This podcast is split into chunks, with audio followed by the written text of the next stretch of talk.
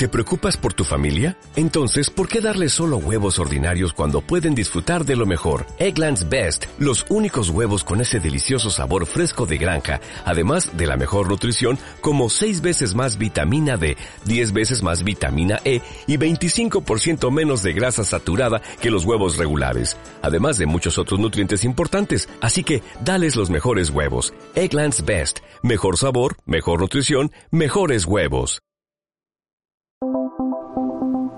Bienvenidos a Crear Más Retail Academy, una cita semanal con el emprendimiento y los negocios del sector del retail, donde haremos diferentes entrevistas para aprender de los mejores, con consejos prácticos para ayudarte a crear valor en tus negocios, tienda física y tienda online.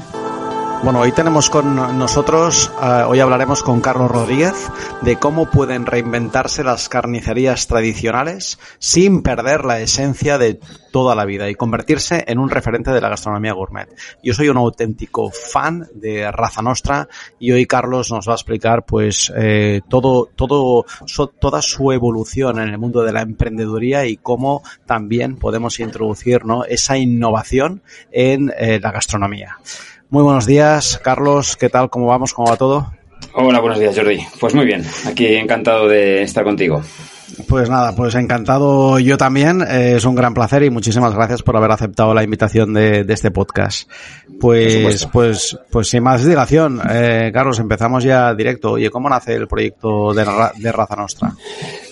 Pues mira, el proyecto el proyecto Raza eh, surge de una casi una necesidad eh, y de una casualidad. Mm, bueno, yo, yo mis estudios son de, zootecnia, de, ingeniería agronómica y, a la vez la casualidad, pues porque mi padre es carnicero y no solo mi padre, sino vengo de familia de carnicerías, ¿no? de carniceros. Y, en un momento dado yo empecé a trabajar en una ingeniería y, y bueno, eh, aunque realmente estaba, estaba satisfecho, no estaba contento, primeros trabajos, todo iba bien, pero bueno, supongo que es el, el pozo que se te, se te queda de, de pequeño, ¿no? De, de, acompañar a tu padre y, de esas vivencias y por otro lado toda la parte de formación y fue como un mix, como si metieras en una coctelera por un lado lo que viví y lo que aprendí. Y de ahí surgió pues hacer algo diferente, aprovechando pues un poco el conocimiento de la realidad, que era el negocio familiar, y de la otra realidad, ¿no? que es la parte más académica. Y, eh, y en cuatro o seis meses me puse de manos a la obra y salió el plan de negocio. Y, y, y, a partir de aquí eh, ajustes también, porque obviamente los planes de negocio, ¿no? En la realidad, pues, pues, pues te sitúan. Como tenías, tenías muy claro tú la línea recta de cómo cómo evolucionar o cómo darle la vuelta, porque claro, eh, Raza Nostra um, tiene muchos años. Hay, sí. hay, y en su origen, o sea, pues igual tú me rectificas, pero ya hace 20 años, ¿no? Sí, que. Raza Nostra está en el mercado de Chamartín y ya entonces, ¿no? A mí, yo, yo tengo esa imagen, ¿no? En, en el mercado de Chamartín, que, que aparte me parece que estabais en otra localización, no sé, puede ser, hace 20 no, años. Siempre, pues, es la, siempre, es, siempre ha sido la misma, sí, vale, siempre ha sido la misma. Vale, pues yo recuerdo eh, detrás, ¿no? Hace 20 años que teníais una fotografía con, con bueno, todas las, las razas, ¿no? Sí. De, y, y, a mí eso ya me chocaba, ¿no? Porque era un impacto visual eh, que sí. atípico informar de las razas y sobre todo, pues esa grandeza visual de decir, ostras, es que, mm, o sea, a mí siempre me ha llamado la atención cómo habéis informado del producto que estáis vendiendo y cómo habéis transmitido esa comunicación. Y eso ya viene de historia, entonces eso estaba en el plan de negocio, eso sí. ya fue una adaptación. Mira, yo es que tuve mucha suerte porque digamos que eh, hay emprendimiento con red y emprendimiento sin red y, eso, y, y, y no es igual. ¿eh? y, ¿Y por qué digo esto? Porque, bueno, no sé si luego hablaremos de algo de, pues esto del emprendimiento que está tan de moda o, o profundizaremos, pero es, pero es verdad lo que dices. Normalmente los planes de negocio, y no te digo en Excel, no salen. Creo que este es un mensaje importante a tener en cuenta. Normalmente totalmente, no, totalmente. no, salen, ni en el quanti ni en el quali. Eh, ¿Y por qué digo que tuve suerte? Porque no, no tenía esa presión eh, tan alta que tienes cuando, bueno, tienes, yo que sé, 10, 20, 40 mil euros que, que los quieres invertir y tienes que ponerlos en un negocio que tiene que funcionar sí o sí porque normalmente los empresarios nos, nos, endeudamos, ponemos avales personales, que eso sí que también hablamos, que es, que es obviamente un error, pero que al final no, no, queda otra forma de empezar. En, cambio, en mi caso, yo, yo, empecé en un negocio que ya estaba en marcha, que ya estaba, digamos, saneado y que tenía, bueno, pues su, su cuenta de explotación en marcha. Entonces, más que nada, eh, es verdad que, que, cambiamos completamente el negocio, pero sobre una base que es, eh, oye, comprar y vender carne. Con lo cual, eh, pude hacer un plan de negocio más tranquilo, que esto es una de las cosas que, que yo siempre recomiendo cuando me preguntan a, pues gente que está empezando, cómo hacer, cómo empezar, pues lo primero, tranquilidad. suele ser muy mal o muy enemigo de, del empresario las prisas y las obsesiones y los arrebatos, ¿no? Entonces tuve cuatro o seis meses, como digo, para, para encerrarme en mi casa y ser muy autocrítico y revisar y volver a revisar el plan de negocio. Y realmente lo que salió de ahí, te puedo decir que lo cumplimos al 90%. Es más, eh, desde el punto de vista cuál, ¿qué, quiero decir? De que eh, cuando salió Raza Nostra a los medios ¿no? y, a la presentación, digamos, eh, de gala, eso que salía, eso que, eso que proyectábamos como marca, era el sueño que tenía. O sea, el sueño se hizo realidad. Pero es que además, la parte de cuantitativa, es decir, oye, el Excel, vamos a vender esto, pues fue superior a la expectativa y muy superior. Con lo cual, wow. Eh, ¿por qué sucedió esto? Pues me imagino que me vas a preguntar ahora mismo. Pues eh, yo creo que parte es porque fuimos fieles a la idea, eh, la elaboramos muy bien, hicimos un buen estudio de mercado y luego también fuimos muy, muy consecuentes con la idea. Esto no significa que no, como bien decías, oye, luego las cosas cambian o hay que adaptarse a la realidad, por supuesto que sí. Pero es que en nuestro caso eh, teníamos también la ventaja de que el mercado de la carne y el mercado de las carnes de calidad estaba muy maduro. Ahora está muy saturado, ¿no? No tiene nada que ver 20 años después. Pero en aquel momento, eh, si hacías algo un poco diferente con sentido, tenías bastantes probabilidades de que, de que saliera bien. Sí, pero, pero, pero me, mira, me viene de maravilla esto que estás diciendo. Mercado maduro, ¿no? Eh, y, la innovación, como vosotros hicisteis en aquel momento, tuvo sus frutos, ¿no? Que tú es lo que estás diciendo. Dices, es que con un poquito que hagas diferente y lo hagas bien, ya, oye, eh, el éxito, entre comillas, lo tienes un poco asegurado. Entonces, para arrancar, para arrancar sí. Para arrancar, para arrancar, correcto, para arrancar. Entonces, pero, pero, pero precisamente, y tú sabes muy bien, ¿no? En, en bueno, pues en, merca en mercado, mercados municipales, ¿no? Mercado de Chamartín, es eh, espacio de tenderos. Y el tendero tiene mucho miedo al cambio pero mucho, mucho miedo. Entonces prefiere, ¿no? Eh, ver cómo su cuenta de explotación igual va disminuyendo y sus ventas van disminuyendo que hacer ese cambio que vosotros hicisteis. Entonces, eh, para los, o sea, para entender un poquito es, ¿y qué es lo que hace que vosotros, eh, viéndolo tan claro, ¿no? Decís, con un poquito que hagas, venga, ya mejoras, y otros no quieran cambiar. Bueno, pues porque falta un ingrediente en la ecuación que no te he contado todavía, que es mi, es mi padre. ¿eh? Eh, es mi padre y luego también eh, el, equipo que tenemos aquí. para, entender el, para entender qué es Raza Nostra, qué fue y qué es y qué, y qué será incluso, hay que tener esas dos cuestiones en cuenta. Mi padre es, como te digo, carnicero de toda la vida, ahora está jubilado, aunque sigue veniendo y paseando por el mercado para darse una vuelta. Eso siempre, siempre. La, pasión no se pierde. Que esto nos daría para, para un podcast eh, maravilloso de, relevo generacional, que no sé si has hecho alguno, pero que es, eh, que es eh, de lo más interesante que se, puede hablar. Bueno, pues yo creo que hicimos un, un correcto relevo generacional, o más que correcto. ¿Por qué? porque normalmente las cosas a medias en general en esta vida no funcionan, ¿no? O te casas o no te casas, o, podemos hacer muchos símiles, ¿no? O se hace el relevo o no se hace, ¿no? O por lo menos dejar claras las, las funciones, las responsabilidades y la toma de decisiones. Y, entre un padre y un hijo es más difícil probablemente que entre un CEO y un directivo, ¿no? Porque hay, hay sentimientos, hay recuerdos, hay cosas ahí, ¿no? ¿Qué me vas a decir a mí? ¿Qué te, voy a decir a ti? Efectivamente, efectivamente. Incluso si se meten hermanos y otras, bueno, todavía, pues más complejo. Se hace más complejo. En mi caso, solo tenía, solo tengo un hermano que no se dedica a esto, con lo cual por ahí es más sencillo.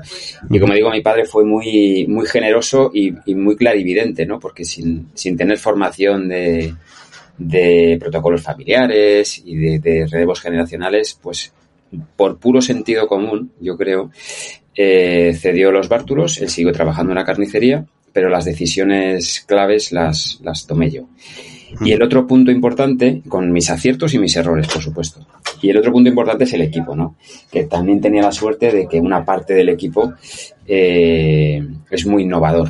Eh, y lo sigue siendo. Con lo cual, en vez de poner un freno, no porque tres tipos de personas, no básicamente en un equipo, los que ponen el freno, los que se dejan llevar según si, va bien vamos para adelante, si va mal, ya decía yo que íbamos a ir mal, y, los que los que son unos locos por innovar y por crecer y por hacer cosas diferentes. Entonces, yo tenía alguna algún perfil de estos últimos y eso ayuda mucho no solo a ti, sino al resto del equipo. Entonces, eh, entendiendo esas dos figuras, las de mi padre y las de estas personas, con todo lo que te he contado antes, yo creo que ya se entiende un poco mejor por qué Raza Nostra fue lo que funcionó, ¿no? Y, sigue funcionando. Sí, bueno, eh, em, obviamente tenéis una base más fácil, pero todo eso se tiene que regar, todo eso se tiene, o sea, que, que lo, lo, estás explicando así, Carlos, pero, pero me imagino pues que, bueno, pues eh, influir, ¿no? Em, no tenías igual los tantos frenos, pero que todo ya sí es complejo y es, y es muy difícil, muy difícil. Se puede entender, sí. Que no así. correcto, y que había una incertidumbre, porque, ostras, eh, ya Raza Nostra en su tiempo ya eh, marcó una pauta, marcó una diferencia. Yo recuerdo que vosotros, ¿no? Pues eh, teníais la carne de guayú, ¿no? Eh, como, como muy pioneros, o sea, era algo atípico y, ostras, eh, y esto marcaba una pauta en la selección de, de materias primas, de productos, eh, entonces era arriesgado en, en, en aquel entonces tener una carne de guayú eh, en el año 2000, pues ahora, yo siempre me, gusta decir, oye, eh, hay más de 250 estrellas Michelin en nuestro país, pero es que en el año 85 había 83. Entonces. Sí, pero donde, fíjate, Jordi, donde nos arriesgamos, es decir, si tú efectivamente fuimos los primeros en España en vender, en Wagyu al corte en una carnicería. Pero ahí no nos la jugamos. O no nos la jugamos vendiendo carne de producción ecológica, que también fuimos los primeros en Madrid. Eh, esas son decisiones que, pues, volvemos al tema de la red. ¿Qué tienes red? ¿Por qué? Porque pruebas y es un prueba-error. Donde sí creo que nos la jugamos es en el cambio de marca. Es decir, eh, de hecho recuerdo una anécdota que siempre cuento que mm, teníamos el rótulo muy grande de la carnicería que ponía establecimientos Rodríguez y, mi padre pues tenía un nombre, ¿no? Su marca personal, Juan José, ¿no? Conocía a sus clientes de toda la vida. Y cuando, cuando les presento la imagen de marca, el manual, el, nombre, fíjate hasta qué punto la personalidad de mi padre se queda con esta frase. Oye, hijo, no, no, podemos poner raza nostra eh, de Juan José Rodríguez o, por Juan José Rodríguez o Carnicer. O sea, ese, ese, esa petición y ese miedo a la vez de decir, oye, que voy a perder a todas mis clientas, que aquí no pone nada de que, esto es de Rodríguez, ¿no? O, no tanto de Juan José, sino de la familia Rodríguez.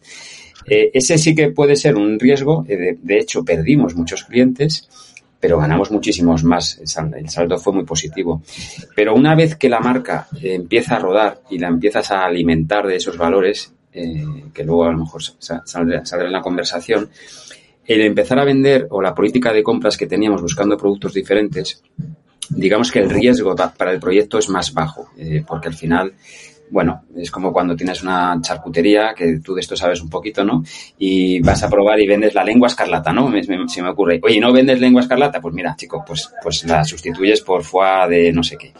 Pero la marca sí, la marca te la juegas porque ya no es posible la marcha atrás, o es muy difícil porque esto también va con inversiones, que esta es la palabra, la palabra, digamos, que muchas veces en el emprendimiento o no queremos escucharla o, pensamos que esto se paga solo o, que esto se va a devolver.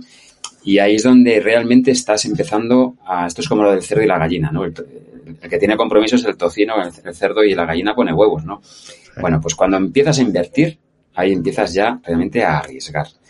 Y ese es el paso que, que nos salió bien al principio y a partir de ahí fue todo más fácil. Eh, eh, eh, es súper interesante esto que estás diciendo del, cambio de marca, ¿no? El cambio de marca. Al final, em, ¿tú tenías claro, Carlos, que el cambio de marca era un reposicionamiento y que era necesario para hacer entender un nuevo concepto de carnicería? Lo que tenía más claro era eso. Lo que no tenía tan claro era el nombre. Y los, eh, los atributos también, es decir, el proyecto todo giraba alrededor de las razas autóctonas. O sea, el, invertir a nivel de marketing, de posicionamiento, de, sobre una, un mismo nombre, unos mismos valores, eso es lo que más, te puedo decir que es lo que más claro tuve desde el principio. Que hiciera lo que hiciera, teníamos que conseguir crear una marca y no tanto el carnicero de la esquina. Y la razón es tan obvia que es que todos tenemos una fecha caducidad. Y mi padre, que tenía su, su, su fondo de comercio, ¿no? Como, como, como muchos carniceros, pescaderos o, o, cualquier comerciante, tiene fecha de caducidad. Yo tengo fecha de caducidad y tú y todo el mundo. Entonces, solo por esa razón, eh, además de, me puedes decir, hombre, pero hay marcas que hacen referencia a un nombre, ¿no? Sí, pero pero tú no vas a esa tienda, tú no vas a Suárez o no vas a, a ciertas marcas que está el nombre detrás a, a, ver a esa persona, sabes que no está ahí, eh, entiendes que la marca está, está muy por encima ya del, del, creador, del fundador. Bueno, pues esa fue nuestra obsesión, crear esa, esa marca que a partir de ahí construyera un montón de valores y fidelizara. Súper interesante. Eh, ¿Cómo definirías para los que no conozcan Raza Nostra eh, pues el valor o cómo de alguna manera dirías, oye, tienes que venir a Raza Nostra y conocer A, B, C? O sea, ¿cómo, cómo lo definirías tú? ¿Cuál definirías que es su bueno, valor principal? Bueno, para empezar, eh, a ver, el valor principal, básicamente te he contestado antes, es, es ir a un lugar donde la carne es importante, pero donde hay algo por encima, que es... Eh, para empezar tiene que gustar la carne, ¿no? Porque muchas veces viene aquí gente que, bueno, yo es que he venido a verlo porque lo he escuchado, lo he visto, pero es que soy vegano. No, pues nada, eh, pues te, das un paso y lo ves. Es decir, te tiene que realmente eh, gustar o tener cierta curiosidad porque si no incluso te puede hasta, hasta empalagar, ¿no? Porque hay tanta variedad de, de producto, tantos cortes, tantas sutilezas, ¿no? De, presentaciones. Yo te diría que intentamos, te voy a contestar de otra manera, intentamos superar aquella expectativa que pueda traer la gente eh, o el cliente cuando viene al, mercado, cuando viene a Raza Nostra. Ese es un poco nuestro, nuestro valor, eh, que puede ser vía la conversación que ha tenido con el carnicero, que puede ser por la estética del local, que puede ser por algún producto concreto que nunca ha encontrado o un producto nuevo que no sabía que existía. Eso ya es un poco más eh, difícil de saber a cada uno cómo le va a entrar la, la marca. Pero lo que sí queremos o, pretendemos es que se vaya con una expectativa superior. Y eso hoy en día es cada vez más complicado y es el reto que, yo creo que los empresarios que nos estén escuchando pues estarán de acuerdo, que es, oye, ¿qué me invento ya? ¿O qué puedo hacer para que vengan al, a comprar al mercado? Y, y, y, de alguna manera, ¿cuál es el top seller? O sea, para aquellas personas que nos están escuchando que igual no conozcan Raza Nostra y digan, ostra, pues mira, gracias a este podcast me interesa curiosear, me interesa ir, eh, ver. Tú has dicho una cosa muy interesante, es decir, eh, pues mira, eh, si eres vegano, pues, ostra, pues igual no puedes consumir, pero sí que puedes observar, aprender, es como, no hemos hablado de la estética, ¿no? Sí que puedes ir, ¿no? Y mirar eh, esa cava de maduración que luego hablaremos, ¿no? Sí. Eh, y, y, otras partes que, que, que, has introducido como innovación. Pero sobre todo aquellos que sí, que les gusta la carne, aprecian la buena carne, eh, tienen cultura de la carne, ¿qué producto es? No te puedes ir de raza nuestra sin haber probado este, este o este. Pues mira, eh, como nosotros, nuestro DNI, nuestra misión, nuestra visión de empresa es eh, obviamente la, la, defensa, pero no solo la defensa, sino la, divulgación eh, de las carnes de razas autóctonas españolas es nuestro leitmotiv, es dar a conocer el legado genético que tenemos y todo lo que lleva consigo esto, que curiosamente lo que es la vida, Jordi, cuando empezamos en el 2002, que hablábamos de producción extensiva, de kilómetro cero, eh, de bienestar animal, de patrimonio genético, de fijación del medio rural. Todo esto está dentro, de alguna manera, de, de, nuestro proyecto porque nosotros, nuestros proveedores son ganaderos, vamos a llamarles de los antiguos. De hecho, tenemos carnes pues de las antiguas, ¿no? Es, ese es un poco lo que se van a encontrar. Y carnes como, por ejemplo, la raza sayaguesa, una raza espectacular de Zamora en peligro de extinción. que, tiene un sabor y una textura pues que te recuerda si es que has comido, quien haya comido buena carne y haya tenido la suerte de comer buena carne hace cuando era pequeño, eh, pues es ese tipo de carnes que te puedo decir esta raza, te puedo decir otras muchas, es un poco eh, uno de nuestros pilares. El otro, conjuntamente con descubrir nuevas carnes de, de distintas razas, son los productos elaborados. Que esto tiene que ver un poco más con la innovación pero que también está muy imbuido en la marca Raza Nostra. Yo creo que muchos clientes si le preguntas, oye, esto de Raza Nostra, ¿qué, ves allí?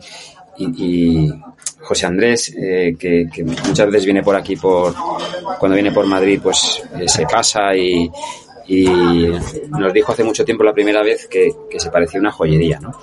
Bueno, pues eh, ¿cómo colocas tú todos los elementos de todos estos elaborados? Tenemos más de 80. Eh, ahora tenemos un proyecto nuevo que se llama The Cachopo Factory con, con 16 sabores de cachopos. Eh, es otra parte muy consustancial a la marca. Eh, de hecho, de ahí surgió, que supongo saldrá luego, Hamburguesa Nostra. Y seguimos un poco con esa con esa política, ¿no? De, de innovar en productos de cuarta gama, incluso de quinta en el futuro. Claro, esto es, esto es interesante esto que dices, eh, eh, Carlos, eh, las evoluciones, ¿no? Las evoluciones, las, el, pivotar, ¿no? O sea, al final vosotros tenéis muy claro, ¿no? Esa línea recta con, con todas las carnes de raza, etcétera, pero luego hacéis esa creatividad, esa innovación. Claro, en, en, su día salió Hamburguesa Nostra, que luego lo, lo, lo, lo, sacasteis, ¿no? Dentro de, fuera del mercado y empezó, ¿no? A funcionar como un proyecto individual. Eh, ¿En qué?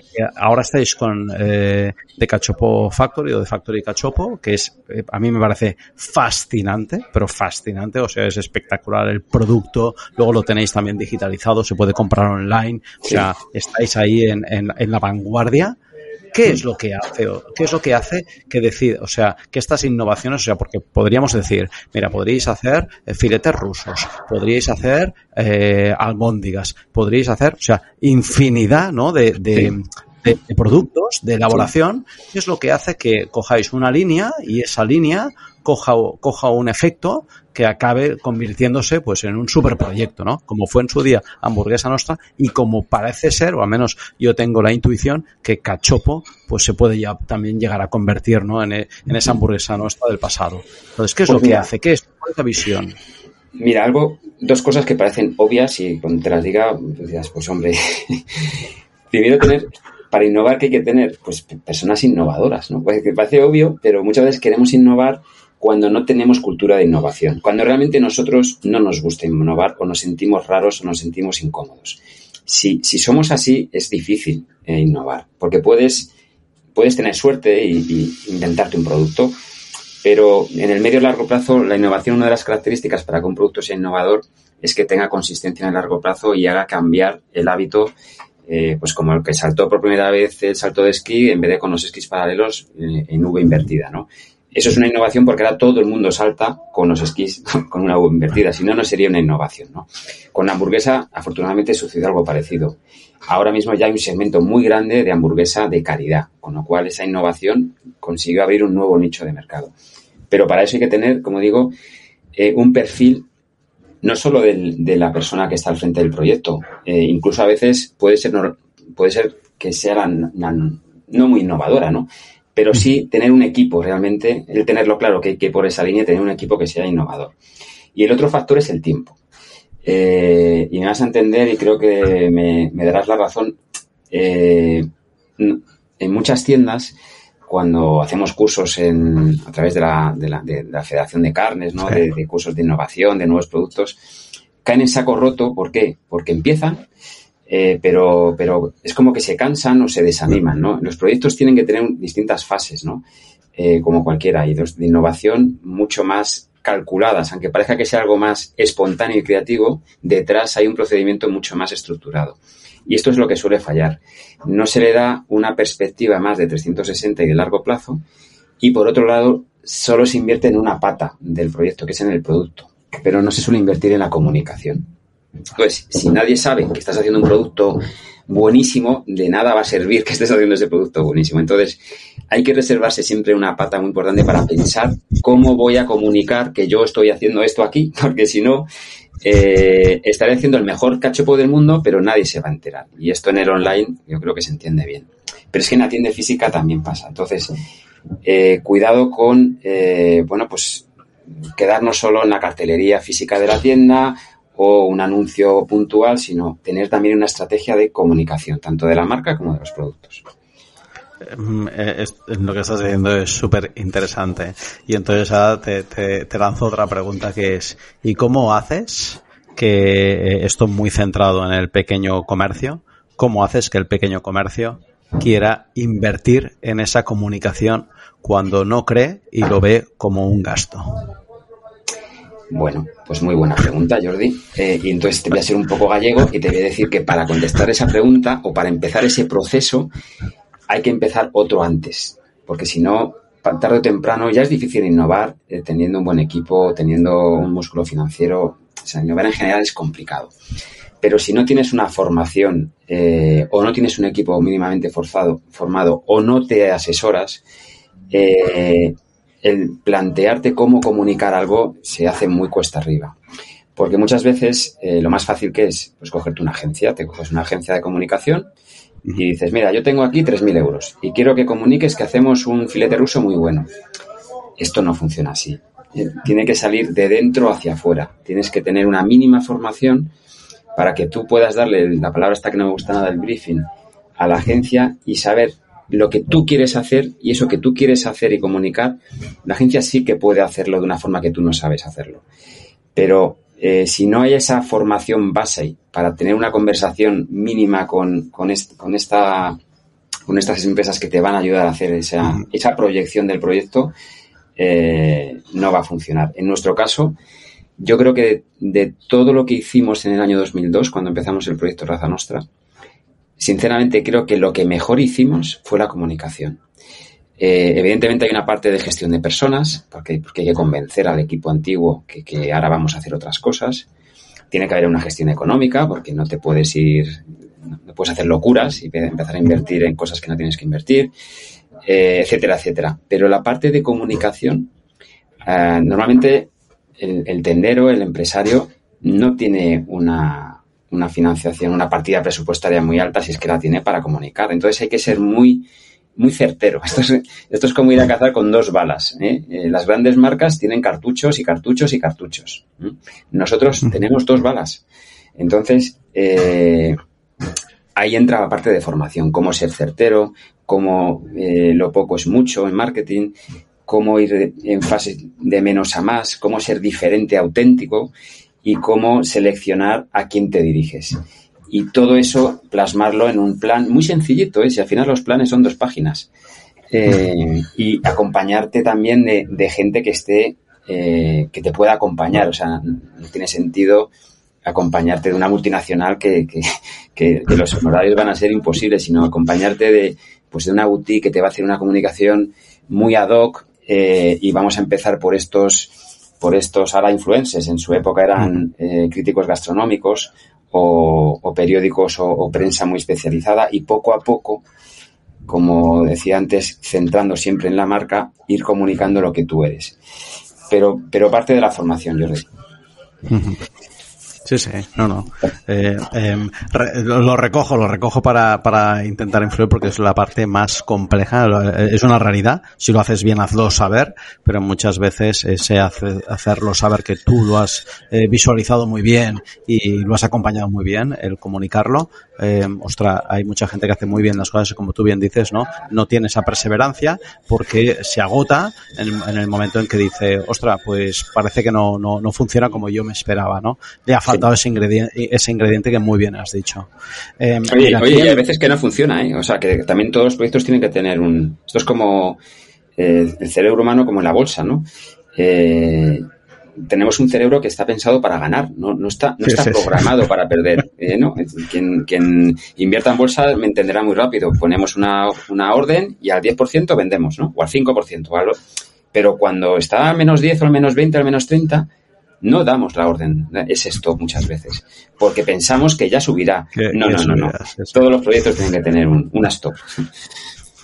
Es muy, eh, eh, está muy bien esto que dices. Mira, eh, de esto hablaremos luego, de los fracasos. Em, mira, aquí en, obviamente en Crear Más y en el podcast, pues siempre nos escucha emprendedores y al final, em, pues todas las personas que pasáis por aquí em, tenéis una trayectoria muy viva en el mundo de los negocios y pues hay una pregunta obligada que es, ¿qué recomendarías a las personas que se inician o que, pues bueno, pues ya llevan pocos años eh, para, para seguir emprendiendo o para introducirse en el mundo de la emprendeduría? Bueno, esto es muy complicado. Hacer dar consejos a un emprendedor, eh, sí que es verdad que hay ciertos consejos que son de sentido común y que estarán en muchos sitios, pero es delicado, ¿no? Porque el perfil de cada, de cada emprendedor puede ser muy diferente y los consejos, por tanto, pueden ser muy diferentes. Pero bueno, por no ser muy muy vago, eh, esto es como bajar, yo soy siempre muy de símiles, ¿no? Como bajar escaleras o subir escaleras, pero siempre intentar apoyarte en una barra, no con una mano. Quiero decir, en el momento que das un paso estás en el aire, porque siempre el, emprender es, la empresa significa eh, aventura, ¿no? La palabra empresa viene de aventura, pero no hay, no hay, que ser un loco. Es decir, que esos pasos que vayas dando, eh, si van mal, o, o bien tengas un plan B o tengas un soporte que no ponga en peligro eh, tu vida familiar y tu patrimonio. Eso es, eh, eso es uno de los principales errores que cometemos los empresarios, ¿no? Entonces, lo, que, pasa es que, sinceramente, muchas veces, eh, y hay una realidad, eh, em, o avalas, ¿no? Con las propiedades si las tienes, o sea, o, sea, o, o avalas con, con, el patrimonio personal, el que haya, o no puedes emprender, o no puedes avanzar. Bueno, eh, pues pero a lo mejor no has agotado, Jordi, otras vías, que es, oye, a lo mejor no es el momento y tienes que esperar a tener algunos ahorros más, o igual tienes que convencer a algún socio que cree en tu, en tu proyecto eh, y compartir ese riesgo con beneficios, algo que es muy poco común en España, que pensamos que la idea es nuestra. No, no, entonces 100% voy a ganar. No, no, no, perdona. A lo mejor tienes que conformarte con el 40%, porque si la idea es muy buena, eh, la puedes llevar a cabo con solvencia. Entonces, eh, por eso digo, es que la aversión al riesgo de cada empresario es muy diferente. Entonces, eh, yo por mi experiencia, de hecho, una persona eh, a lo largo de su vida cambia su aversión al riesgo. Yo tengo ahora mucha más que hace 30 o 20 años. Claro. Entonces, ¿Más aversión al riesgo ahora? Más. Más. Wow. Sí, pese a tener, fíjate, normalmente es al revés, Carlos. Normalmente es al revés, ya, pero resulta que ahora, eh, si tú ahora cometes un error grande con, yo tengo 50 años, 51, eh, las posibilidades de arreglar el, y, además has vivido ya, bueno, pues has podido, yo en mi, en mi, caso he tenido la suerte de poder hacer realidad un sueño, con lo cual eh, lo, lo, que valoras ahora más es, oye, no es que estés preparando tu retirada, pero si estás ordenando a nivel familiar, patrimonial, eh, empresarial, el relevo a su vez también nos toca a nosotros, ¿no? También tenemos que ver qué hacemos con, con la empresa. Entonces, un mal paso eh, te puede poner, te puede trastocar todo el trabajo de muchos años. Entonces, eso no significa que no haya que innovar continuamente o crecer. Eh, aunque se puede no crecer. Esto es, otra, es otro debate que siempre hablamos. No, no, no es que si no creces, decreces. Bueno, no, no es tan así. Pero es verdad que el riesgo, eh, probablemente por ignorancia, que tienes cuando estás empezando, no sopesas realmente y, como no los ves, pues cometes unos riesgos que aunque salga bien, mmm, no quiere decir que el proceso haya sido acertado. Esto es como vuelvo a la bolsa. He ganado dinero y lo he hecho bien. No, no. Has ganado dinero porque has tenido suerte a lo mejor, pero el proceso de compra no lo has hecho a lo mejor bien. Pues, pues esto es igual. Bueno, pero otro, otro consejo que sí que es ser autocrítico, ¿no? Y, y, replantearte continuamente si esto que pusiste en el plan de negocio, que a ti te, te, encanta porque es como es tuyo, ¿no? Pues te encanta. Cada vez que lo, te lo lees dices, es que es maravilloso. Bueno, compartirlo eh, con, con personas que puedan tener otro foco, otra perspectiva y ser muy crítico. Y si al final pasa todo ese proceso, eh, pues se dice, oye, esto huele bien. Es que, es que a todo el mundo que se lo cuento, sea del sector, no sea del sector, no sé qué, eh, se, pues mm, se le cambian los ojos. O no, mira, es que cada vez que cuento esto, le tengo que convencer y hablar mucho, ¿eh? porque es que no lo entiende la gente, es que son tontos. No, es que a lo mejor o, o, es muy pronto para ese proyecto o realmente tienes una visión que es muy sesgada de la realidad, no sé. Sí, sí, no, no, es así, es así. Bueno, pues, pues, pues genial. Em, mira, hemos hablado de, de bueno, de posibles fracasos en el mundo de la emprendeduría. Hemos tenido el COVID, eh, Carlos. Eh, ahora tenemos, obviamente, ese problema de, de inflación, ¿no? Con, con la guerra de Ucrania. Em, al final, en el mundo de la emprendeduría, pues la adversidad te pone muchas veces las pilas, ¿no? ¿Qué podrías compartir con la audiencia de aquellos aprendizajes, ¿no? De, bueno, pues aquellas volatilidades, aquellos altos y bajos y aquellos posibles fracasos? Sí. Pues mira, eh, esta es otra muy buena pregunta, eh, Jordi. Y, claro, cuando ya tienes una cierta trayectoria, eh, pues empiezas a tener un histórico y, te planteas estas cosas, ¿no? Que, que he aprendido. una de ellas es aprendizaje eh, pensamos normalmente, y yo lo sigo viendo cuando voy por la calle y ves proyectos nuevos, de moda, de restauración, tecnológicos, que empiezan con mucha fuerza, pero luego la realidad eh, normalmente hace que, luego tengan dificultades muchos de estos proyectos. Y esto todo parte de que pensamos siempre, o, tendemos a pensar que una cosa que funciona bien hoy va a funcionar bien eternamente. Los ciclos de vida de producto o de servicio cada vez son más cortos. Y, ese, en nuestro caso, pues como casi, casi todos los negocios que conozco, eh, planeaba esa, esa sensación de decir, hombre, eh, me voy al caso ahora de hamburguesa nuestra, ¿no?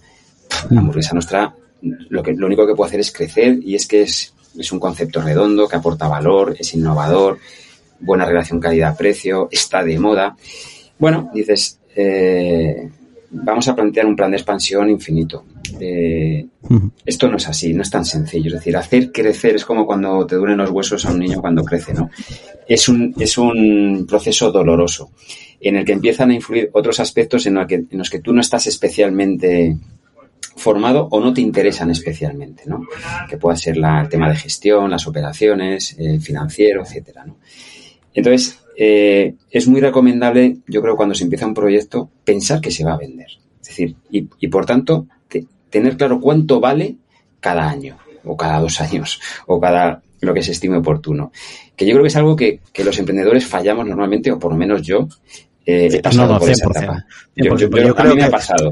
Pero, pero, yo creo que el pensar, ¿no? o sea, al final eh, pues, estás lanzando una, una, bueno, una introducción que no, no, no, no entraba porque ya estamos ya fuera de tiempo, pero es que es súper interesante todo lo que estás diciendo, que es que eh, eh, las startups. Las startups se conciben con una misión, que es vender, y por, eso tienen esos crecimientos tan rápidos, ¿no? Claro, cuando tú montas un negocio y eres emprendedor y empresario, pues hay una, un tema más romántico y más de que ese negocio lo montas no para venderlo, sino para hacerlo crecer y posiblemente se convierta en legado. O sea, el empresario piensa en legado, no piensa en vender.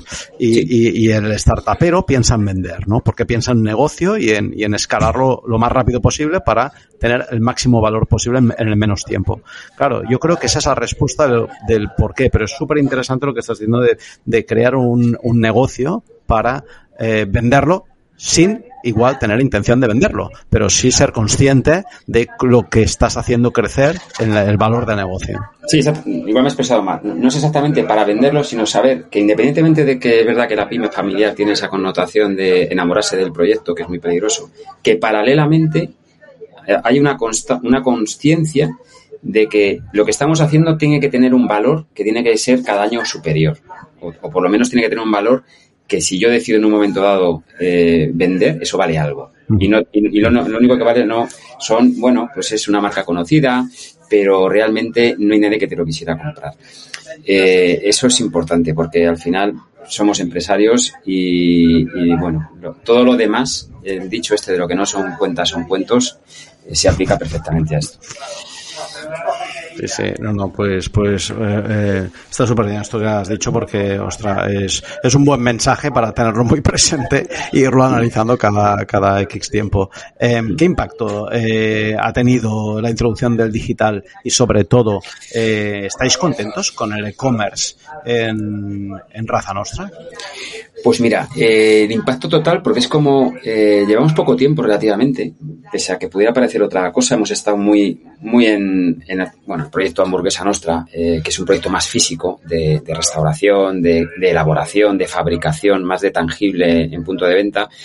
Eh, hace cuatro años que, ya no gestionamos el proyecto. Entonces, en, este, en estos años lo que hemos intentado es ordenar, volver a poner eh, punch ¿no? En, raza y empezar con el digital de una vez por todas.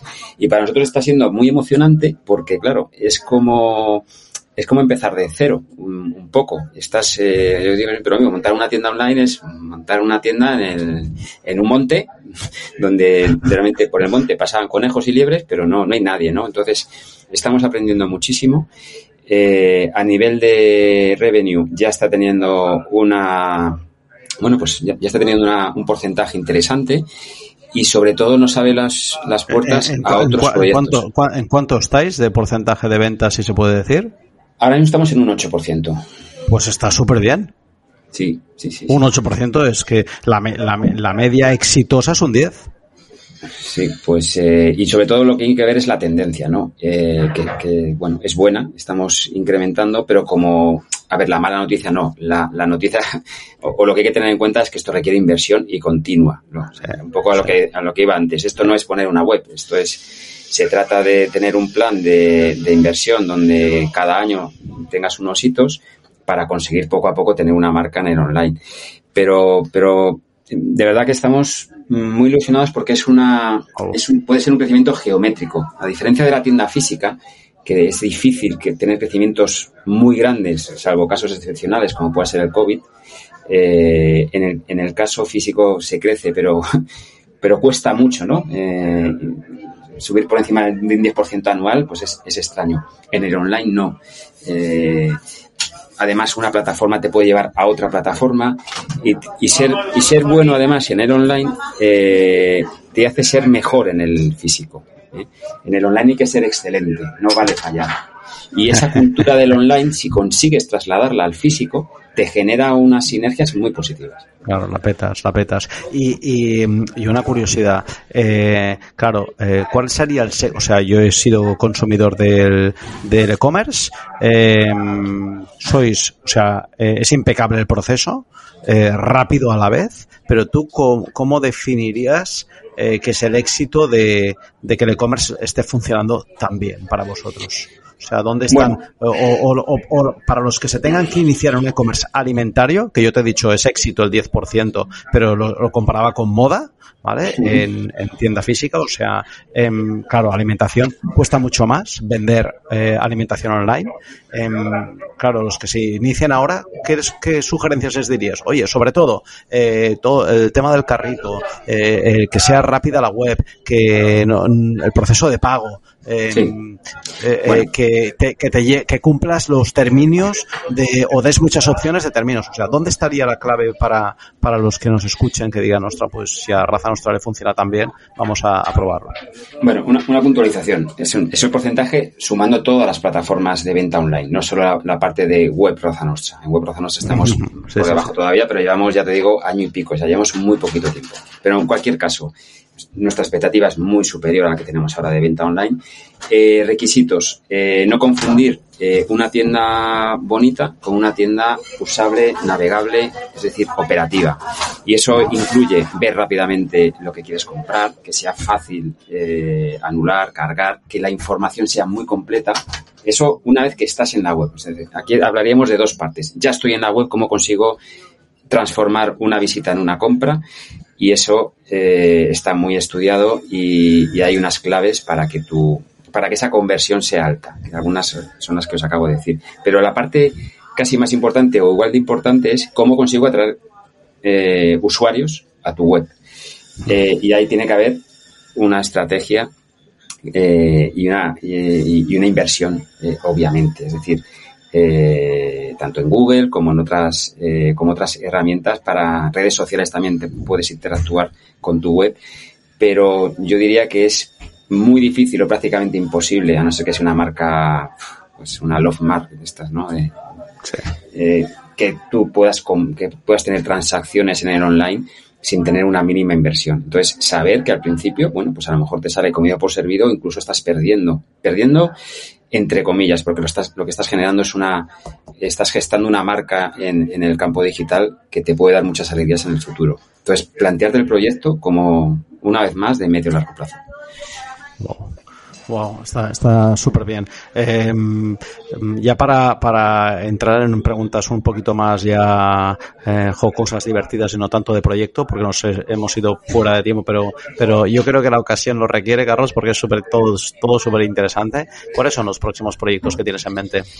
Bueno, les hemos hablado muy, muy rápido algunos de ellos, que es eh, posicionarnos y tener un, eh, un volumen de negocio mm, mucho más alto en el online, eh, basándonos en la experiencia del físico.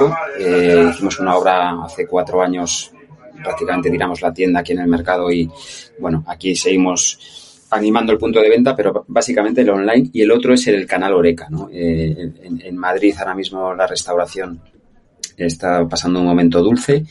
Nosotros tradicionalmente vendíamos al canal Oreca, pero siempre a, clientes muy determinados y queremos otra vez empezar a dar ese servicio porque nos están llamando muchos de ellos, pero no tenemos una fuerza de ventas. Entonces así tendríamos las tres patas, ¿no? El, retail puro, la tienda, el, el, cliente que viene a la tienda, el que pasa, que está navegando y el profesional y todo lo que ello conlleva. Súper interesante. Sí, no nos, no nos hemos eh, centrado en el punto de venta físico, que habéis hecho esa, ese cambio de estético. Eh, bueno, habéis dejado una tienda que es espectacular. Es, eh, como decía José Andrés, una joyería eh, en exposición, pero bueno, habéis cuidado la estética súper bien. Yo, yo, yo os pondría como que sois de las mejores carnicerías que hay posiblemente en el país en, en, en, para ir a ver, porque es una auténtica maravilla. Y os, y os comparo ¿no? Personalmente, es una opinión muy personal, ¿eh? Os comparo con Nils Yar en Borough Market de quesos, pues vosotros sois el, Nils Yar de la carne. O sea, es, es, es una, una, auténtica maravilla. Em, pero claro, eh, em, yo creo que hay una pregunta obligada y más, ¿no? Viniendo al mundo, viniendo a crear más, eh, poniendo foco en retail. Eh, vamos a ver Raza Nostra en una expansión fuera del mercado de Chamartín en un pues futuro? en el corto plazo, en el corto plazo no. Eh, y es lo único que te puedo. Este es un pensamiento que, se, que, que me ha venido. Pero no, porque al final queremos ir con pies otra vez, volver a los pies de plomo y reforzar primero la marca Raza Nostra. De hecho, no te he contado eh, el tema de la web como proyecto, Bon Fromage, que es la tienda de quesos que tenemos aquí al lado también, y de Bellota, que es una tienda de ibéricos, agruparlo todo en la web. Estamos ahora trabajando y en, yo creo que en un mes saldrá ya, con lo cual podré, podrás navegar y si estás comprando carne, irte y comprar un vino, comprar un queso, comprar un... Bueno, bueno, bueno, ya, ya, ya veo que en proyectos, eh, ya me rango la piscina, vais a crear aquí el, el, el market, el market. Claro, claro, porque el esfuerzo para traer un cliente, un usuario a tu web es altísimo, ¿eh? el coste es altísimo. Eh, y una vez que está y sabes lo que quiere y lo que le puede convenir, eh, pues, un comedor de carne probablemente le guste probar de vez en cuando un queso, un vino o un, jamón. Entonces, que eso, que, esas, que eso sea sencillo, que sea rápido eh, y que sea agradable. También tenemos algún desarrollo tecnológico para que esa experiencia digital pues le demos un toque más personalizado pero bueno, ahora mismo no te puedo decir mucho más, pero, pero sí queremos darle que esto es un proyecto desde hace mucho tiempo que llevamos dando vueltas, pero lo primero que tenemos que tener es tráfico, ¿no? Y el tráfico de clientes, la verdad es que está subiendo exponencialmente. El reto es convertir cada vez más de ese tráfico, pero bueno, eh, poco a poco. Súper, súper, súper interesante. Em, eh, antes de pasar a preguntas más joviales, eh, ¿estáis contentos con, porque me llamó mucho la atención dentro de la digitalización de la tienda, que desde casa se pueda pedir turno en vuestra aplicación con QR? Sí, Sí, sí, así es. Eh, bueno, es una aplicación relativamente sencilla. Eh, lo que nos estamos dando cuenta es que a pesar de, fíjate, que pues, un sábado vienes aquí y hay colas en, en los distintos locales, programarte tu tiempo, ¿no? Y en vez de llegar y sacar el turno, haberlo sacado 10 minutos antes, ¿no? Y cuando llego, pues ya estará a punto de atender. Bueno, pues pese a eso, es verdad que el, probablemente el tipo de cliente sea más analógico, más que, o, sea digital, pero en otro momento o en otra oportunidad de su día a día. Eh, cuando viene al mercado no quiere ser tan digital, quiere ser, eh, bueno, pues eh, seguir un poco la rutina que y ver, estar un tiempo eh, seleccionando lo que va a comprar, hablar, escuchar. Entonces, mm, no, se usa mucho, si te digo la verdad, esa, esa aplicación. Pero bueno, esto es como lo que te decía antes de prueba y error. No pasa nada. Oye, pues tú piensas que eso va a ser muy útil y a lo mejor pues no es, no es tan útil. Y ahora vamos a crear una aplicación que, que persigue eh, solucionar un problema o crear una experiencia mejor y vamos a ver cómo funciona. Lo importante es que estas iniciativas sean coherentes con tu, con tu marca, ¿no? Que, que, que no des bandazos, ¿no? Eso es lo importante. totalmente. línea recta, prueba error, como bien dices, pero eh, al final siempre es con esa inquietud de seguir avanzando, seguir avanzando, seguir avanzando. Pues pues súper interesante. Eh, bueno, eh, nos hemos ido 17 minutos de lo que te había dicho, o sea que, que pero pues yo la ocasión, no, no, lo siento yo por ti, porque porque sé que vas de tiempo apretado y, y, me encanta y esto da, da para dos, tres y cuatro podcasts porque no, porque me quedo, me quedo ahí con mil, preguntas que hacer, ¿eh? de, mil inquietudes. Vamos, vamos ya a, pregunta, a las preguntas típicas que hacemos, ¿no? Eh, a nivel ya más personal, eh, Carlos, y es, oye, la tortilla de patatas, ¿con cebolla o sin cebolla? la tortilla de patatas. Hombre, por supuesto que con cebolla, por supuesto. Pero vamos, que, si, no es sin cebolla me la como también, ¿eh? Pero vamos, en este la cebolla. Bueno, pues de momento, entre todos nuestros entrevistados, gana por goleada de momento con, con cebolla, o sea que, eh, que es súper bien. Y luego, eh, oye, eh, cuéntanos algún restaurante favorito. Restaurante favorito, la verdad es que no tengo ninguno. Eh, de esto que digas, de vez en cuando voy siempre al mismo. Soy muy de elegir el restaurante en función de, con quién voy, de la compañía. De, la ocasión. Y pues dinos a, pues venga, te lo digo de otra manera, te lo pregunto de otra manera. dime algún restaurante para disfrutar de materia prima. Echevarri. Muy bien. Sin duda. Hay muchísimos. ¿Y qué hay que hacer, ¿y qué hay que hacer para tener mesa? Ah, amigo. Tener muchos amigos, quizás. Sí, sí, no es fácil, no es fácil. Pero materia prima, pues, eh, fíjate, si lo que buscas es eso, mmm, lo gorda. Pero vamos, que hay muchos restaurantes, a lo mejor no con tanto nombre, que lo están haciendo muy bien. Me estoy acordando, por ejemplo, de La Casa, aquí en Madrid. Eh, hay muchos, afortunadamente. Tomamos, tomamos nota, muy bien. ¿Y tu postre favorito? Eh, pues la tarta árabe, me encanta. Todos los, el, mundo del hojaldre me apasiona. Y, con crema pastelera, pues ya está. Tarta árabe, muy bien tú. Eh, pues tomamos nota. ¿Y cómo crees, Carlos, que va a ser la evolución de la tienda física? Pues va a ser un teatro. Eh, tú sabes los restaurantes, ¿no? Que están. El otro día fui a un restaurante italiano y que me hicieron trucos de magia, me, nos pusimos a bailar, o sea, no sé, menos comer, casi hicimos de todo. Bueno, pues las tiendas físicas poco a poco y la restauración nos ha marcado muchas veces las líneas de la evolución. de cierto. Eh, por ejemplo, los, los productores de cerdo ibéricos empezaron a vender allí y luego los vendemos en la carnicería pues esto va a ser. Eh, no van a ser tanto carniceros que también, sino van a tener también otras capacidades y habilidades.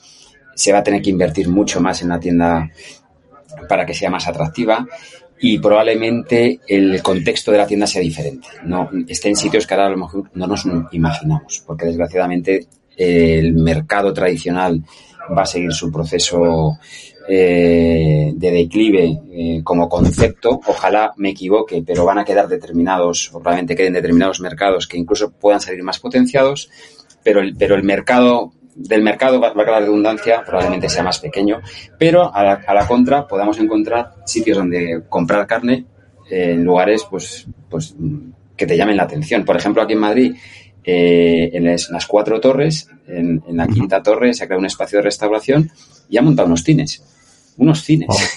dices, pero todavía se, se montan cines. Bueno, pues el cine, fíjate lo que le está pasando. Se están cerrando cines, pero han abierto uno nuevo de la leche, ¿no? En un sitio muy top, ¿no? Donde, una escuela de negocios. Pues con la carnicería probablemente pase algo parecido.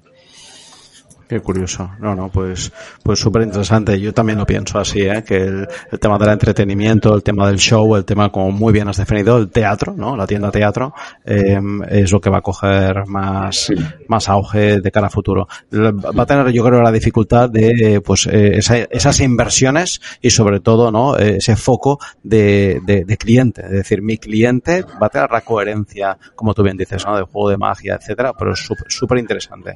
Bueno, oye, Carlos, eh, nos vamos a la última pregunta. em, que es cuál es tu sueño.